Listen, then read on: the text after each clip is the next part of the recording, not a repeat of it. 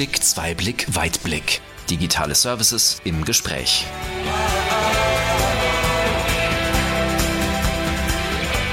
Herzlich willkommen zu unserer heutigen Folge des Podcasts Einblick, Zweiblick, Weitblick, digitale Services im Gespräch.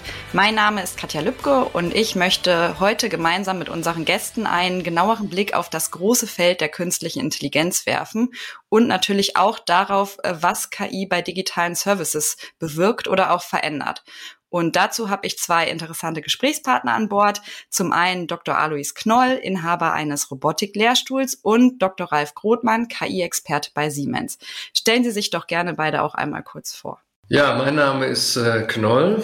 Äh, ich bin an der TU München Lehrstuhlinhaber für KI, äh, Robotik und äh, Echtzeitsysteme seit 2001 und bin in dem Feld unterwegs ja, seit Mitte der 80er Jahre und habe viele Höhen und Tiefen der KI oder dem, was sich äh, so genannt hat und nennt, erlebt und sehe mit großer Freude, dass das Thema inzwischen in der Mitte der Gesellschaft angekommen ist.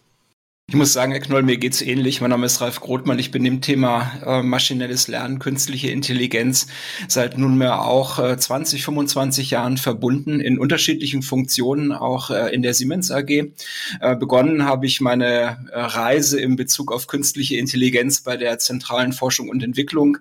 Damals schon mit der Vision, äh, ob nicht in jedem Produkt oder Service von Siemens irgendwann mal eine künstliche Intelligenz auftauchen kann. Und mittlerweile verantworte ich für für die Siemens in Deutschland ein Data Lab und äh, bemühe mich darum, ähm, unsere Lösungen im Bereich maschinelles Lernen und künstliche Intelligenz zu unseren Kunden zu bringen. Was genau hat Siemens mit künstlicher Intelligenz zu tun und warum ist es wichtig, darüber zu sprechen? Künstliche Intelligenz ist eine Querschnittstechnologie. Man kann Daten analysieren mit äh, einem Teilbereich der künstlichen Intelligenz, Muster in den Daten erkennen. Und damit kann man natürlich verschiedenste industrielle Fragestellungen adressieren. Also auf der einen Seite, ich kann mir eine Anlage, eine Baugruppe, eine Komponente angucken, die Daten, die sie imitiert und mich fragen, ähm, geht es der Baugruppe gut im Hinblick auf präventive Wartung? Ich kann mir einen Produktionsprozess angucken, die Interaktion von verschiedenen Prozessstufen und kann Muster identifizieren, die für gute oder schlechte Produktqualität sprechen. Ich kann über konventionelle beispielsweise Bilddatenanalyseverfahren, die häufig äh, sehr stark auf Kontrastunterschiede fokussieren. Modelle bauen, die in der Lage sind, Eigenschaften von Objekten zu erkennen oder Objekte zu lokalisieren und damit äh, die Prozesseffizienz steigern, beispielsweise indem ich äh, visuelle Qualitätsinspektion mit einer künstlichen Intelligenz durchführe. Also das heißt, obwohl die drunterliegende Technologie an vielen Stellen die, die gleiche ist, ist die Gemeinsamkeit, dass die Problemstellungen halt in, in, in ihrem mathematischen Kern Gemeinsamkeiten haben, die von dieser Technologie adressiert werden können. Und gerade im industriellen Umfeld ist das sehr wichtig. Und ich glaube, bei Siemens ist es auch noch ein weiterer Vorteil, dass wir aus der Industriedomäne kommen und dass wir verstehen, wie bestimmte Industrieprozesse ablaufen. Es ist einfach wichtig, ein Verständnis für den Prozess und die Daten zu haben, für die Anlage zu haben, um dann auch äh, eine gute Modellierung machen zu können. Es ist eine, eine Modellierung, die rein auf Daten basiert, äh, Rechenleistung und dann ein Modell wählt, greift an vielen Stellen zu kurz. Intellektuelle Erkenntnis ist immer noch wichtig. Und ähm, Viele Theorien, die wir auch aus wissenschaftlicher Sicht gesehen haben, konnte man erst sehr viel später an Daten nachvollziehen. Beispielsweise, wenn Sie sich überlegen, äh, Isaac Newton, ein Körper, auf den eine Kraft ausgeübt wird, der bewegt sich in eine Richtung weiter. Das können Sie nicht in Daten sehen, weil sie immer Luftwiderstand, Reibung haben und ein Körper halt nach einer bestimmten äh, Strecke stehen bleibt. Und trotzdem ist die intellektuelle Erkenntnis, dass Newton recht hat und eine KI hätte an der Stelle niemals Newton reproduzieren oder derartige Gravitationsgesetze erkennen können. Also es ist ein Zusammenspiel aus dem Verständnis ähm, eines, eines Prozesses, einem Verständnis der Daten, der Auswahl der richtigen Methodik und dann auch die richtige Frage zu stellen. Inwiefern ähnelt die künstliche Intelligenz denn jetzt einem menschlichen Gehirn? Äh, ich bin ja nun auch äh, sehr aktiv im Human Brain Project, dem größten äh, ICT-Projekt der EU. Ähm, da ist ja äh, eines der proklamierten Ziele, zumindest Teile des äh, menschlichen Gehirns zu simulieren. Ja, wir sind da auch im Laufe der letzten zehn Jahre deutlich weitergekommen. Also wir haben äh, viel bessere Modelle dessen, was im Gehirn oder im biologischen Gehirn passiert. Äh, wir können das sehr viel besser simulieren. Auch da kommt uns natürlich der Rechenleistungszuwachs sehr entgegen. Das Human Brain Project ist ja, wenn Sie so wollen, der Nachfolger des äh, Blue Brain Projects, wo Henry Markram an der EPFL ab 2004, glaube ich, einen kleinen Teil, eine kortikale Spalte eines menschlichen Gehirns simuliert hat in all ihren Facetten. Ja, und diese Simulation hat also eine Großrechenanlage, wenn Sie sozusagen fünf Sekunden oder zwei Sekunden der Vorgänge in so einer kortikalen Spalte mit ungefähr 70.000 Neuronen. Das ist also wirklich ein winziger Bruchteil eines, eines biologischen Gehirns. Nehmen Sie Spezies, welche Sie wollen. Um das zu simulieren, braucht man dann eine ganze Woche. Ja, das ist heute natürlich zusammengeschrumpft äh, auf ein paar Minuten, äh, aber es ist halt immer noch äh, alles andere als Echtzeit. Und damit sind wir halt weit von der praktischen Einsatzfähigkeit entfernt. Und das bringt uns zu einem anderen Punkt, nämlich die Frage, wie genau wollen wir das denn äh, modellieren oder wie genau müssen wir es modellieren, um eine bestimmte Aufgabe zu erfüllen? Und was können wir gegebenenfalls vernachlässigen? Die, die sogenannten künstlichen neuronalen Netzen, die wir im Moment haben und das, äh, die ganzen äh, Netze äh, im Zusammenhang mit dem, mit dem Deep Learning sind ja nur sehr, sehr krude Annäherungen an das, was wir, was tatsächlich biologische Gehirne ausmacht. Und deshalb kann man auch nicht erwarten, dass man von dort, sagen wir mal, sehr nahe kommt einem Nachbau der, dieser universellen Fähigkeiten, die biologische Gehirne in biologischen Körpern entwickelt haben, sowohl Individualentwicklung als auch äh, Stammesentwicklung, dass man dem auch nur nahe kommt. Aber das muss man dann halt entscheiden. Nicht? Also für eine technische Anwendung äh, ist es durchaus äh, in Ordnung, wenn man da eine sehr grobe Annäherung macht. Aus wissenschaftlicher Sicht möchte man natürlich dann schon genau verstehen, äh, was da passiert. Und Richard Feynman hat mal gesagt, ich habe nur das verstanden, was ich nachbauen kann. Und dem würde ich eigentlich auch zustimmen. Ja, also wenn wir zumindest im Prinzip bestimmte Dinge nachbauen können, erst dann haben wir sie wirklich verstanden. Insofern hat die KI oder sagen wir mal das Streben, äh, ein, äh, eine Intelligenz nachzubauen, in dem Fall unsere eigene, auch einen enormen erkenntnistheoretischen Wert. Ralf, kannst du uns mal ein Beispiel nennen, welches Projekt du zuletzt bei Siemens mit künstlicher Intelligenz realisiert hast? Wir haben gerade ein Projekt realisiert, wo wir ähm, in einem Hochregallager uns Regalbediengeräte angeschaut haben. Also äh, die technischen Systeme, die eine Palette ins Regal bringen oder wieder aus dem Regal holen. Und äh, uns hier äh, die Frage gestellt haben, wie kann ich denn mit KI ähm, den Gesundheitszustand eines solchen Regalbediengerätes erkennen? Also hier wählt man Daten aus, ähm, die beispielsweise den einwandfreien und störungsfreien Betrieb des äh, Gerätes ähm, repräsentieren. Und man lernt ein Modell, das nur auf diesen Daten ähm, arbeitet. Und ähm, das Systemverhalten wird dann gemessen gegenüber den, dem aktuellen Zustand des Gerätes. Und äh, stellt man Abweichungen fest, so interpretiert man diese Abweichungen als Anomalie. Also das heißt, dass KI-Modell ist der Bezugspunkt und Abweichungen des realen Systems vom Modell werden als Störungen interpretiert. Und was ist dabei jetzt besonders wichtig? Was steht hier dann im Mittelpunkt? zentraler Punkt im Hinblick auf die Verbesserung von Produktionsprozessen äh, mit künstlicher Intelligenz ist, ähm, Modelle zu bauen, die Ihnen frühzeitig Aufschluss geben, wie sich eine Produktqualität entwickeln wird. Also denken Sie beispielsweise an eine Bierproduktion. Sie haben auf der Eingangsseite natürlich schwankende Rohstoffe, die Qualität von Gerste, von, von Hopfen oder von Malz. Ähm, Sie haben einen Brauprozess mit auch verschiedensten Variablen und Stellgrößen, ähm, der teilweise auch nur von ja, menschlichen ähm, Experten und Expertinnen verstanden werden kann. Dann auch äh, eine dezidierte dezidierte Vorstellung, wie sich ihr Produkt, also das Bier, gegenüber äh, anderen äh, Bieren abheben soll, ähm, im Hinblick auf, auf Geschmack, auf den Alkoholgehalt und verschiedenste Charakteristika. Und äh, hier kann KI helfen, eine Brücke zu schlagen, ähm, den Produktionsprozess nicht nur objektivierbarer zu machen, sondern auch frühzeitig zu erkennen, ähm, wenn, wenn Fehlmengen oder äh, im Hinblick auf das eine oder andere Qualitätscharakteristikum nicht die ausreichende Qualität produziert werden wird. Also das heißt, KI kann virtuelles Testen ähm, und insoweit hin äh, Produktion effizienter gestalten.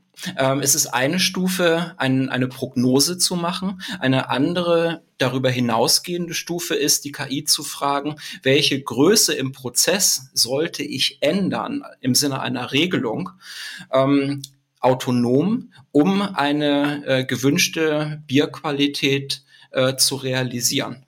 Und äh, das ist nochmal eine ganz neue Dimension, ähm, nicht nur eine Entscheidungsunterstützung oder Vorbereitung zu geben für äh, den Menschen, sondern auch in einen Prozess einzugreifen. Und ähm, gerade äh, aus dem Bereich der Spiele und aus der Interaktion ähm, haben wir gesehen, dass KI ähm, Strategien lernen kann. Also das heißt, hier, hier ist sehr viel nicht nur Wissen über den Prozess, ähm, sondern auch Wissen äh, und Arbeit zu leisten im Hinblick auf die Weiterentwicklung von, von KI, ähm, um sie industriell nutzbar zu machen. Wir haben vorhin davon gesprochen, dass künstliche Intelligenz unter anderem auch ähm, für Dienstleistungen eingesetzt wird. Welche Rolle spielt die KI denn bei klassischen Serviceleistungen? Die KI kann auf der einen Seite Services unterstützen. Also nehmen Sie einen äh, Servicetechniker, der Wartungsmaßnahmen an einer Anlage durchführt und äh, der KI als ein neues Diagnoseinstrument äh, nutzen kann aber auch KI selber beziehungsweise aus der Anwendung von KI ähm, ergeben sich ähm, Services. Also sprich, ähm, für Kunden Prognosemodelle zu erstellen, sie zu warten und zu pflegen, sie an neue Daten anzupassen und auch für eine möglichst gute Modellqualität zu garantieren. Auch das sind Services, die für Produktionsprozesse erbracht werden können, damit äh, der Kunde sich auf seine Kernkompetenz konzentrieren kann. Wie wichtig ist denn eine gute Rechenleistung für künstliche Intelligenz? Rechenleistung und vor allen Dingen auch die Möglichkeit, performant Daten in großer Menge zu speichern, äh, ermöglicht oder begünstigt den Einsatz von KI. Also gerade das Lernen aus Daten äh, erfordert halt Rechenleistung. Lernen ist Parameteroptimierung, ähm, aber es ist auch trügerisch zu glauben, dass man mit Rechenleistung und vielen Daten alleine eine Problemstellung ähm, lösen kann, ist oftmals misleading. Für bestimmte industrielle Problemstellungen, beispielsweise wenn es darum geht, präventive Wartung zu unterstützen. Also das heißt, Fehlerbilder in Anlagen oder in Komponentendaten zu erkennen, muss man auf der einen Seite als menschlicher Experte schauen, ähm, was steckt in den Daten. Also einen Antrieb, einen Motor entsprechend mit seinen verschiedenen Signalen ganzheitlich zu sehen, zu bewerten, Fehlerbilder zu klassifizieren und dann die richtigen Daten für die KI auszuwählen und auch zu sagen, welche Daten sind für die Komplexität des Problems angemessen und adäquat, wie muss der Umfang einer solchen Datenstichprobe sein. Und ansonsten verliert man sich. Ralf, wo geht denn die Zukunft bezüglich KI für Siemens hin? Gibt es schon Zukunftsprojekte? Was ist da geplant? Worauf es mir ankommt, ist immer zu schauen, nicht nur monolithisch zu sein mit einem Modell, also ein Modell zu haben, was beispielsweise nur Bilddaten analysiert, ein anderes Modell zu haben, was dann nur auf numerische Variablen, Sensorwerte beispielsweise guckt und so Teilexperten heranzuziehen, die man dann in irgendeiner Weise wieder in ihrer Bewertung eines Gesamtsystems kombiniert, sondern integrativ Modelle zu haben, die parallel unterschiedliche Datenquellen adressieren und dann äh, nicht nur eine, eine Bewertung eines Zustands vornehmen, sondern auch dann gleichzeitig noch eine Handlungsempfehlung oder einen Steuerungsvorschlag geben. Und äh, das ist auch eine, eine Form von Datenanalyse und von maschinellem Lernen, der bis heute noch nicht ausreichend bearbeitet wurde. Jetzt arbeiten Sie, Herr Knoll, an einer Universität und lehren dort unter anderem zu künstlicher Intelligenz. Wie genau kann ich mir diese Lehre vorstellen? Was machen Sie dann mit den Studenten? Können Sie da auch praktisch etwas handhaben zur KI? Also eine Sache, die äh, wir jetzt vielleicht noch äh, gar nicht angesprochen haben, ist die Tatsache, dass diese Rechenleistung heute ja sehr viel billiger ist. Und das hat natürlich auch Rückwirkungen auf die Ausbildung. Also wenn wir jetzt äh, mit unseren Studenten äh, KI machen oder sie in die KI einführen, dann gibt es natürlich auf der einen Seite theoretischen Grundlagen, aber auf der anderen Seite kann man eben heute auch sehr schön gerade Schachprogramme sehr einfach umsetzen. Das ist also jetzt wirklich kein Zauberwerk mehr und das zeigt eben auch den Fortschritt in der, in der Softwaretechnik, dass heute im Prinzip jeder äh, solche Dinge im Grunde zu Hause mit einem kleinen Rechner für 50 Euro äh, nachprogrammieren kann und, äh, und dabei sehr gute Leistung zeigt. Nicht? Das heißt also Schach oder beispielsweise eben auch Mustererkennung, in dem Fall Erkennung von Objekten oder auch das Mitfahren in einem Auto bei gleichzeitiger Aufnahme des, des Straßenbildes und dann hinterher offline oder auch durchaus online die Erkennung von Fahrspuren. Das sind alles Sachen, die man heute auf studentischem Niveau sehr leicht machen kann und die wir auch dann natürlich mit großem Erfolg machen, weil das immer ein Aha-Erlebnis gibt. Ja, also wow, mein Rechner kann mich erkennen. Und das in der Tat ist was, was man vor 20 Jahren, einmal vor 15 Jahren keinesfalls hätte machen können. Heute ist das überhaupt kein Problem mehr. Das heißt also, ähm, wir sehen hier auch, dass natürlich das auch eine enorme Demokratisierung äh, dieser Technologie gegeben hat. Wer das machen möchte, wer das nachvollziehen möchte, wer nicht irgendwelchen Leuten nachläuft, die da Schlimmes behaupten wollen. Das kann man alles ausprobieren. Man kann es nachvollziehen auf jeder einzelnen Stufe. Und ich kann nur jedem empfehlen, das tatsächlich auch zu machen. Als Ergänzung dazu, Ralf, wie sieht es denn jetzt ähm, gegenüber der Lehre an einer Universität im industriellen Umfeld aus? Im industriellen ist es noch teilweise eine, ein etwas anderes aus meiner Sicht. Ähm, beispielsweise künstliche Intelligenz in sicherheitskritischen Anwendungen. Also kann ich wirklich garantieren, dass ein Modell nur in einem bestimmten Datenbereich auch richtig gut funktioniert. Kann ich verstehen, was das Modell macht? Kann ich dem Modell vertrauen? Das sind beispielsweise Fragestellungen, die, die zu beantworten sind, äh, bevor man gerade im industriellen Umfeld äh, derartige Verfahren und Technologien anwendet. Und wir gucken uns das auch ganz genau an. Eine weitere Herausforderung meines Erachtens bei künstlicher Intelligenz ist, ähm, wie robust ist sie? Ähm, industrielle Umgebungen sind oftmals nicht störungsfrei. Ähm, die Frage ist, wie geht KI mit Störungen um, mit unsauberen Daten, mit verschmutzten Sensorwerten, wenn Sensoren ausfallen oder verzerrt sind? Was macht, was heißt das für das Modellergebnis?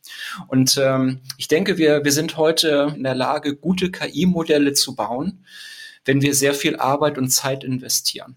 Die Frage aber ist, wie skaliert so etwas? Also wie skaliert etwas von einer Fragestellung? Also nehmen Sie den Brauprozess, von dem ich gerade gesprochen habe. Das haben Sie bei einer Brauerei gelöst.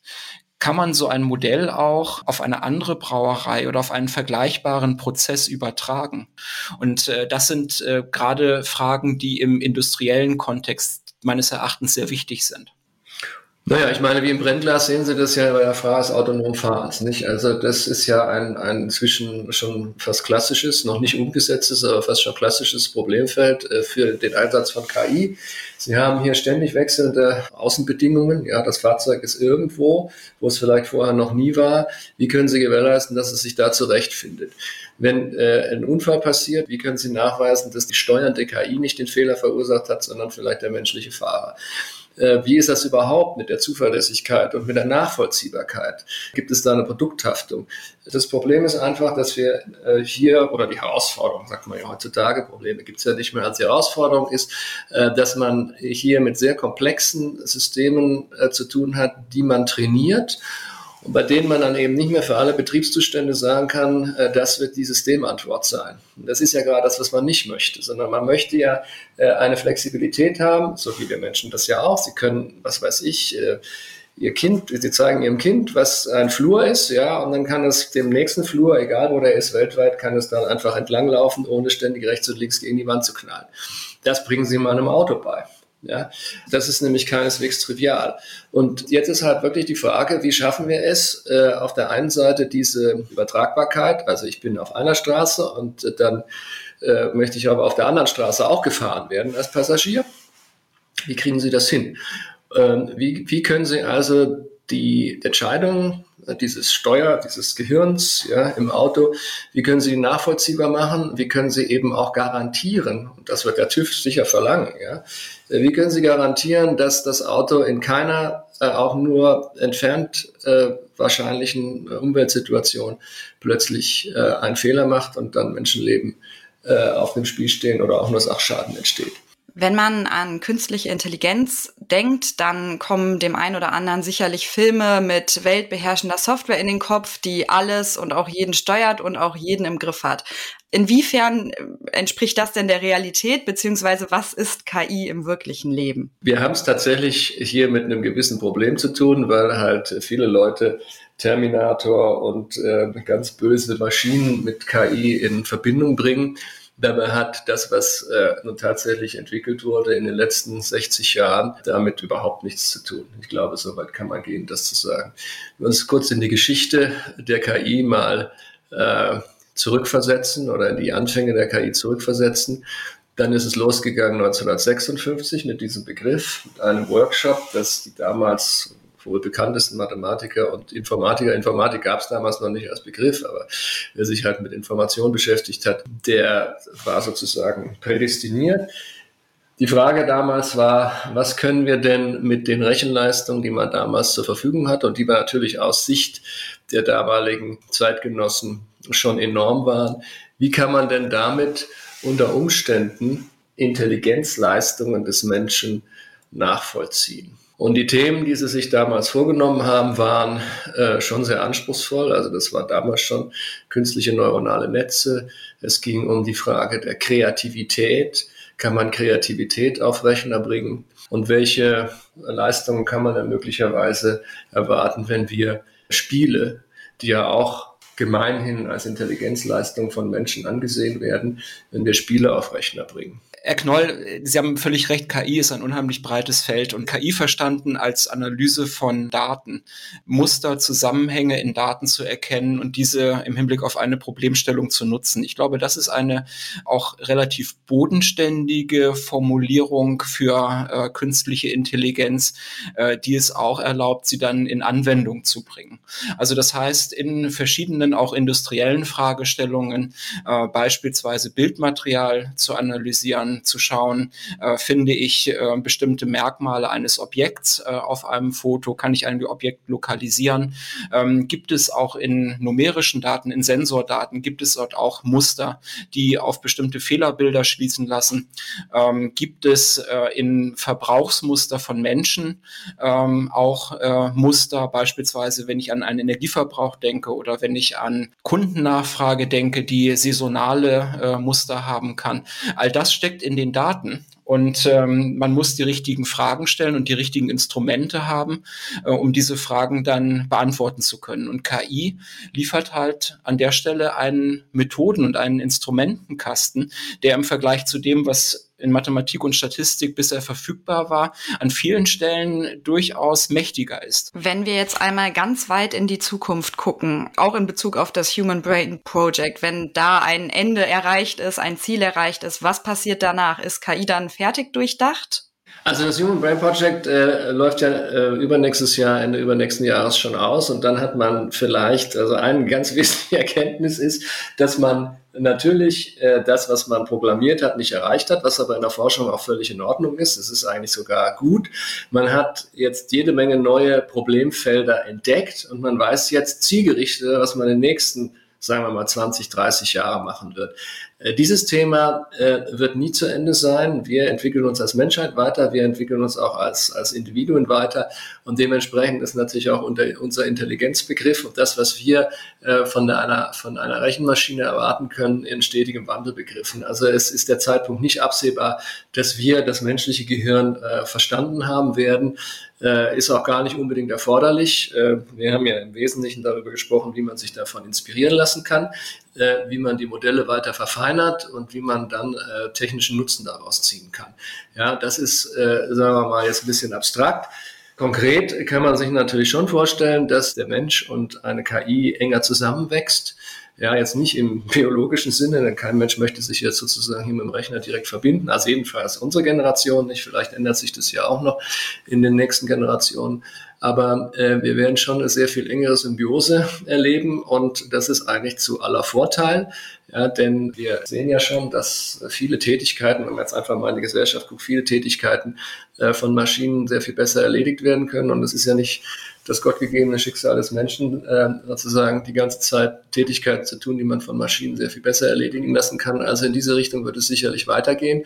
Und wenn wir bei der äh, Ausführung, bei der Durchführung intellektueller Tätigkeiten unterstützt werden, dann äh, ist das eigentlich auch für alle nur sehr positiv. Das heißt also, ähm, hier zu investieren, so banal das jetzt klingt, wird uns einerseits das Überleben auf dem Planeten äh, sichern und, äh, und hoffentlich auch dazu beitragen, dass äh, das Leben eines jeden Einzelnen äh, sich verbessert. Ralf, welche Anforderungen hast du an die zukünftige künstliche Intelligenz?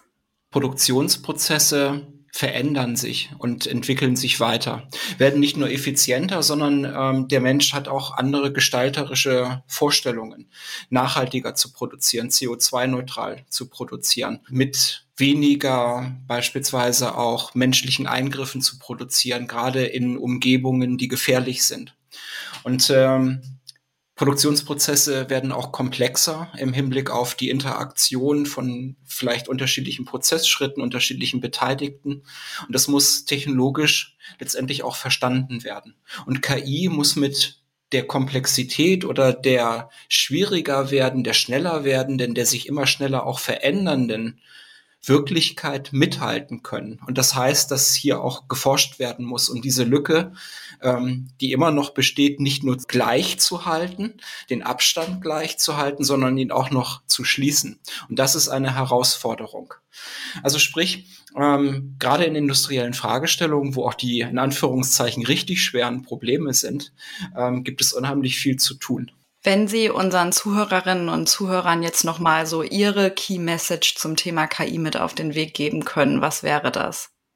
Ich denke, wir werden gerade im industriellen Umfeld eine Zunahme von Anwendungsmöglichkeiten für KI finden. Die methodische Entwicklung wird dazu führen, dass die Verfahren genauer und robuster werden und sich damit neue Anwendungsfelder erschließen.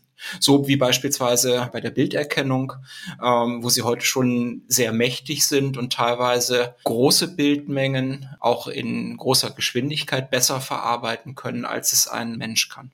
Und nichtsdestotrotz gibt es Herausforderungen, die wir hier auch diskutiert haben, aber KI wird in industriellen Produktionsprozessen und Anwendungen nicht mehr wegzudenken sein.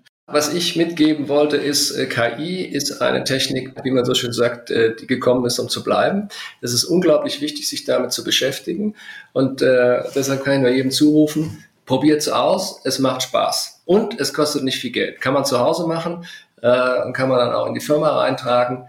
Es geht um den Spirit und es geht um die Begeisterung dafür und äh, einfach ja, den Spaß an der Sache. Ich möchte mich ganz herzlich für dieses Gespräch bedanken. Ich glaube, wir haben heute alle ganz viel zu KI gelernt, zu Anwendungsbereichen, aber auch, wo die Reise der KI hingeht und was da in Zukunft noch alles möglich sein wird. Und dass man eben auch offen dafür sein soll, damit man passende Anwendungen für sich findet. Also ganz lieben Dank an meine beiden Gesprächspartner. Ja, ich danke auch. Und es würde mich wirklich sehr, sehr freuen, wenn wir in Zukunft eng auf diesem Thema, enger noch als bislang auf diesem Thema, mit unseren, allen mit unseren allen Mitarbeitern hier an der TU München und Siemens zusammenarbeiten könnten. Das kann ich nur erwidern. Mich würde es freuen, äh, eine gemeinsame Zusammenarbeit zu etablieren. Und ich danke Ihnen für das Gespräch. Danke auch an Sie als Zuhörerinnen und Zuhörer für Ihr Interesse. Und natürlich nochmal Danke an die beiden heutigen Gäste.